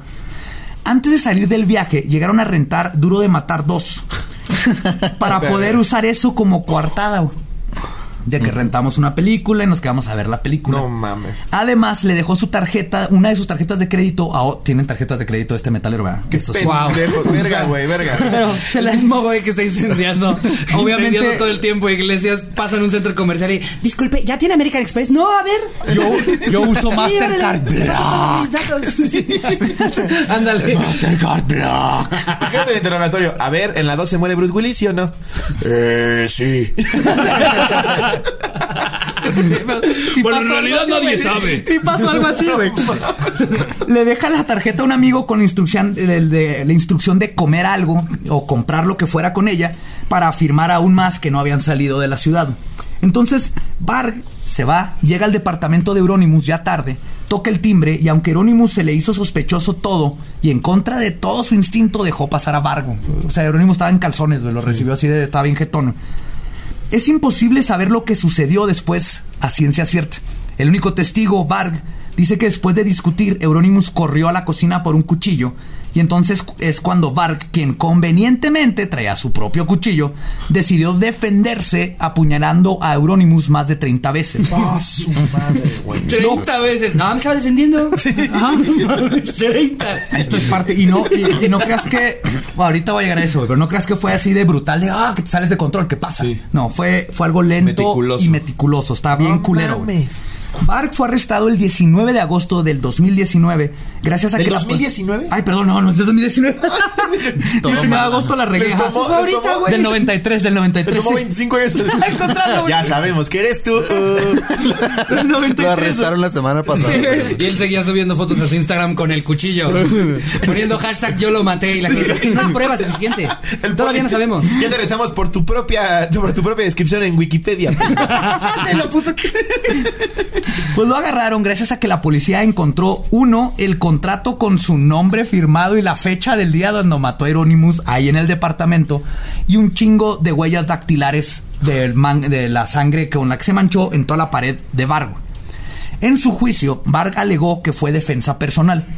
El problema con su historia es que además de la violencia excesiva con la que asesinó a su ex amigo, su pretexto de defensa personal no explicaba por qué después de que Euronymous logró salirse de su departamento vivo, Varg lo siguió por varios pisos del complejo apuñalándolo dos, tres veces, No dos, tres veces, le seguía picando en la espalda, en la panza, mientras Euronymous le pedía que, el- que no mame, que por qué está haciendo eso.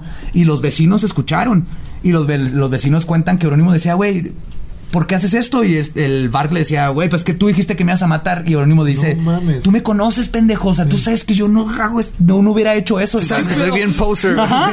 Durante la conversación. Pero ya te estoy diciendo. Así picándolo, güey, A ¿no? ver, Tienes que tú viniste el jueves y me dijiste a mí, güey, que no mames. Tienes un buen punto ahí, Eurónimo. ¡Ah! ¡Ah! A ver, bajo Pero a ver, todavía no me convencí. ¿Ya checaste la cláusula 4? Sí, A ver, cláusula. Vamos a calmarnos. Espérate, ¿qué cláusula es? Tiene sangre, no veo. A ver. No mames. Entonces, ahí en la corte, lo que dijo Varg es que dijo, él me quería matarlo. Lo- Yo oí que eso dijo, y si lo dejo vivo, pues entonces mi vida corre peligro y la única forma de defenderme esa era asegurándome que estuviera muerto, y por eso es defensa personal. No mames. O hablarle a la policía. No. Y, oye, y el juez. Eso sí. y está en culero, dice Varg también cuenta esto, cuando vio que después de tantas apuñaladas seguía respirando, le dio una última en la cabeza y cuenta cómo el cuchillo se quedó atorado en su cráneo y tuvo que pisar el cuerpo para poder retirar la navaja. O sea, que lo movía y la cabeza se quedaba así en el cuchillo. mames. Estas declaraciones. Pendejo, pudo haber sido una gran portada para otro disco. Pero Hieronymus es el genio de mercadotecnia, güey. Vargas. Ese güey con el cuchillo en la cabeza así, espérate, toma una foto, te va a servir después, güey. Yo ni le sé el Photoshop. Ya, Ya, ya, ¿pa' para qué? me lo saco. Estas declaraciones no ayudaron a convencer al juez de que se trataba de defensa personal. Y tampoco ayudó el hecho de que la coartada de estar viendo Duro de Matar 2 no funcionó porque Blackthorne, al ser cuestionado por la policía, no les pudo contar de qué se trataba la película porque no la había visto, Lo que güey. dije yo, güey. Sí, güey. No puede ser, güey. ¿Se muere, sí o no? Sí. Verga el no, no se muere. Es- déjame terminar. Espiritualmente sí se ve como muere su espíritu. De esos tres Pero- actores, ¿quién sale? Bruce Willis, Samuel Jackson, Jack Nicholson. Mm, los tres. Y aparte, ¿se acuerdan el que le dieron la tarjeta de crédito? Sí. salió a comprar algo, pero se le olvidó, se le olvidó la tarjeta, entonces nunca lo usó. güey. No Qué mames, qué pendejo. O sea, no puedes contar con los metaleros de black metal para cosas Qué importantes. pendejo. No, como coartadas. en el, en el Oxxo de Noruega. Sí. Se me jodió la terminal. Ah, no hay pedo. ¿Qué hago? Yo le pago con cash. Con cash. Durante la investigación también fueron cuestio- fue cuestionado Faust, porque agarraron a pues, todos los de Black Metal, ¿no? A bastantes. Quien confesó haber asesinado a Magnus en el bosque, el que fue y mató a una persona ahí nomás porque sí. Blackthorne recibió una condena de 8 años por ser cómplice. Que sí, Blackthorne. El que lo llevó. El que lo llevó, sí vio cuando dice que entró al lugar, vio que estaba apuñalando a Euronymous y dijo a la verga y se salió. ¿Te espero afuera? Sí, literal. Te esperó afuera y lo esperó en el carro y luego se metieron y te pelaron. Ajá. Qué locura. Aparte, todo el mundo sabía que estos güeyes estaban locos. O Sí. sea, ni, ni siquiera como que podía sospechar gran cosa. Yo hubiera pensado, ay, esos haciendo esas cosas de Y siempre. te das cuenta, Sí, por ejemplo, exacto. Ajá. O sea, la mamá de haber llegado y de haber dicho, Bark, ¿qué les dije? Maten a otros, no entre ustedes. les dije desde que empezaron con sus desmembramientos, no entre ustedes. jueguen bonito. Ay, Bark, le voy a decir a tu mamá. Pues, eh, Blackthorne recibió 8 años de condena por cómplice y Varg recibió la máxima condena posible en Noruega de 21 años por los cargos de asesinato, quemar cuatro iglesias que son las únicas que le pudieron comprobar y por tener en su posesión 150 kilogramos de explosivos que iba a usar para destruir una catedral No de concreto de, de veras. ¿por qué no han hecho una para película otra portada, para la güeyes? Sí, sí, hay portada. una ¿no? película, Sí, hay una Ah, sí. película. Lords of Chaos. Lords of Chaos. De hecho, Ah, la ahorita voy a recomiendo. el libro. Lords of Chaos es donde me basé más para. O sea, si le dio es una 21 años, ya salió. Es, Es que ya, ya vamos como por nuestra novena serie de narcos en Netflix y no han hecho una serie No, de güeyes. Aquí tienen a su guionista Netflix, háblenle. No mames, qué locura. Pues ese mismo mes salió a la venta el nuevo y último álbum de Mayhem, Desmisteristom Satanas.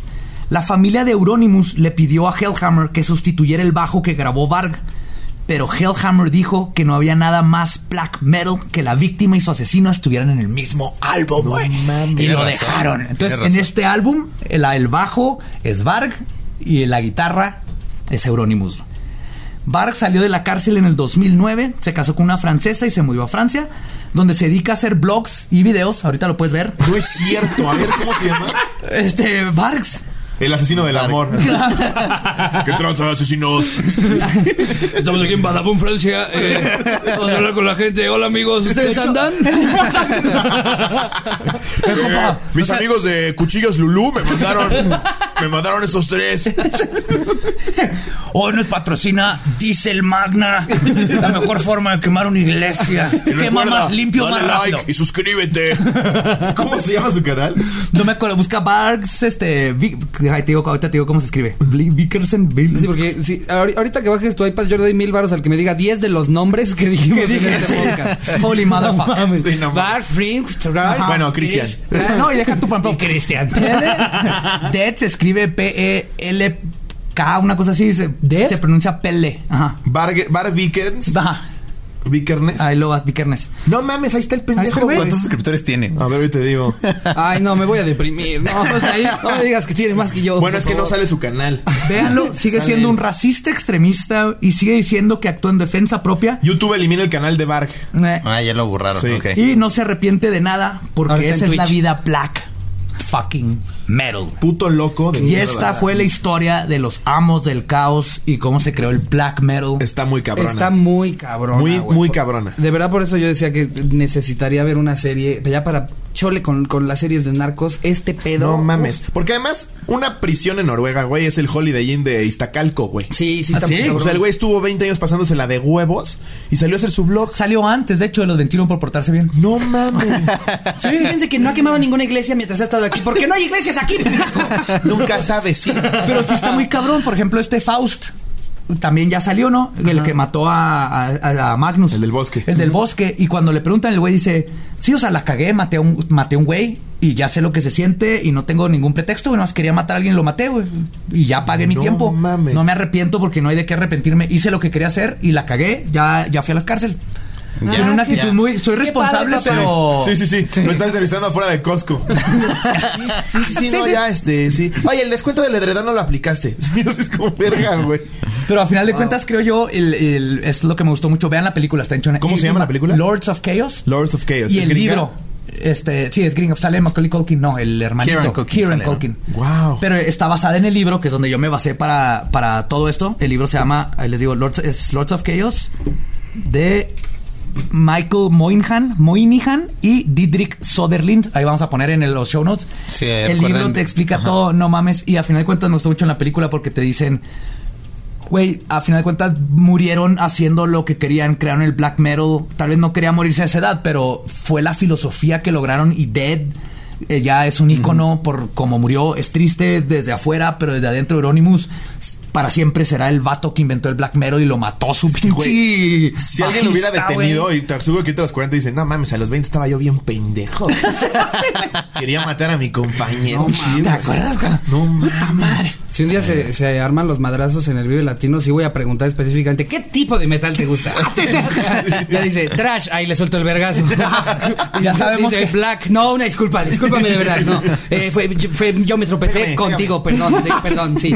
Y ahorita ahí, pues, el black metal sigue, sigue vivo, pero ya obviamente ¿Qué hace Slipknot? lo llevó. Slipknot es también como Trash. heavy industrial, más o menos. Ajá. ¿Sí? Sí, está más sea- mezclado con lo industrial, tiene más como Nine Inch Nails y este movimiento que También han de tener historias medio oscuras, ¿no? No, a ese No creo nivel. que ese no, no, no, no, a ese nivel. nivel. No, a ese nivel. No, Es que es igual. un gato. Ese nivel, Por ejemplo, de hasta los sicarios han de decir, como, esos güeyes No, están locos, güey. No, esos güeyes están locos. O sea, es como Manson en su tiempo era la cosa más extrema del mundo, pero Era tú sabes, supercomercial. sí se cortaba y hacía estas cosas, ¿no? Pero tú sabes que se quedaba en un hotel cinco estrellas. Sí, exacto. Y este pisteaba a gusto y tenía su lana y sí Y le gustaba la parte dark. Y ahora ya un disco de blues y la madre. Ajá, No pero no, se enterraba. Sí, está chido el disco de blues, de hecho. Igual seguía saliendo con morritas socialité y así. Sí, claro. exacto. Eh, O sea, estos vatos sí lo agarraron bien cabrón. Más que nada con- el nerd. El nerd sí se metió a cosplayar de neta el, el black metal. Se metió en personaje bien cabrón. Sí, solo quemó dos iglesias. Sí. Es Que No, le pudieron dos. comprobar cuatro. No mames. Está cabrón como el, el fanatismo de algo que puede ser una chispita de, ay, me gusta tantito esta música, se puede convertir en eso. Entonces, aguas con los otakus, en una de esas, y, y sí ya van a empezar a salir con sus espadas. Otaku y black. decirte, Exacto. No, yo soy otaku black. Yo uso las mismas armas que Naruto para matar gente en la calle, ¿no? Y digo, no, los otakus están locos, güey. Qué no, bueno que cuidado. colecciona Funkos. Mira, todo bien. Todo chido. No mames. Bueno, y pues antes de, de despedirnos, sus redes y eventos. Nos la pasamos todo, de por huevos. caballeros. Sí, gracias por Qué- invitarnos qué a este chido, que es mi qué trabajo hacen, favorito, güey. ¿eh? La neta lo decíamos. O sea, nosotros solo nos llegamos a sentar a decir mamadas. Ustedes tienen un trabajo de investigación. Está de muy cabrón. Está bien verga. La neta, qué chingón. Pero no mamen, a mí, a mí me han sacado lágrimas con sus mamadas. en Gracias. Sí, nunca lo he visto tan callado porque está cagado de la risa. Estuvo- Qué chido. Ay, pues qué- van a venir bonito. ustedes también. Así que vamos a, grabar eh, a la cotorriza sí, con claro. leyendas El crossover continúa. No les prometemos una investigación así de cabrona, pero, historias va a traer de- rufles. Sí. sí, muchas gracias por invitarnos. Gracias. Gracias, la cotorriza también sale los miércoles y luego el, el anecdotario nuevo. El cuando anecdotario sale. especial los domingos. Estamos sacando los Los domingos. En el canal de Ricardo el domingo, ahí. en mi canal los miércoles. Y bueno, en Spotify, iTunes, eh, digo, Apple Podcasts, eh, iHeartRadio, todo lo demás, pueden escuchar el podcast. eh, Exacto. si es que no, no lo ven, eh, es el ideal para el tráfico, ¿no? No, siento que Sí, es chido. justo a lo que le estamos dando. Creo que la, banda gente que ya no miércoles quiere. está encantada, güey. Sí. Sí, la el ombliguito de semana lo estamos alivianando. Sí. eh, eh, de ida, escuchen leyendas y de regreso, escuchen la Exacto. cotorriza. Ya van así como medio traumados porque escucharon la leyenda de alguien que mató a 15 niños y dicen como, verga. Ya después escuchan que hablamos de pedos y cacas. Y- Ah, Ay, todo bueno. bien. Entonces te vas, eh, Bueno. conociste algo nuevo y aparte Exacto, te reíste exacto, después. Es correcto. Y pues nada, a mí me encuentran como arroba Ricardo me dijo en todos los, eh, en todas las redes sociales. No estaba disponible arroba Ricardo Pérez, lamentablemente. Eh, sí, Y eso que es un nombre raro, pero Sí. no. y arroba Slobotsky, me sí, luego, luego. Estaba ahí, arroba Slobotsky. Pongan Slobo con B grande. Ajá. Y ahí les aparezco. Y ya. Y ya, yo estoy en todas las redes como ningún Eduardo. Nosotros estamos como Leyendas Podcast. Y el, el Va Diablo, también con B, gran- B grande en todas las redes. Creo que ya es todo. Nuestro podcast ha terminado. Podemos irnos a pistear. Adiós, producción de robot. También se llama Jerry la cámara, por cierto. La cámara Jerry. Jerry Cam. Y este sí llega a tiempo. Este no cobra tan caro, hijo de tu. Es broma, Jerry, te queremos.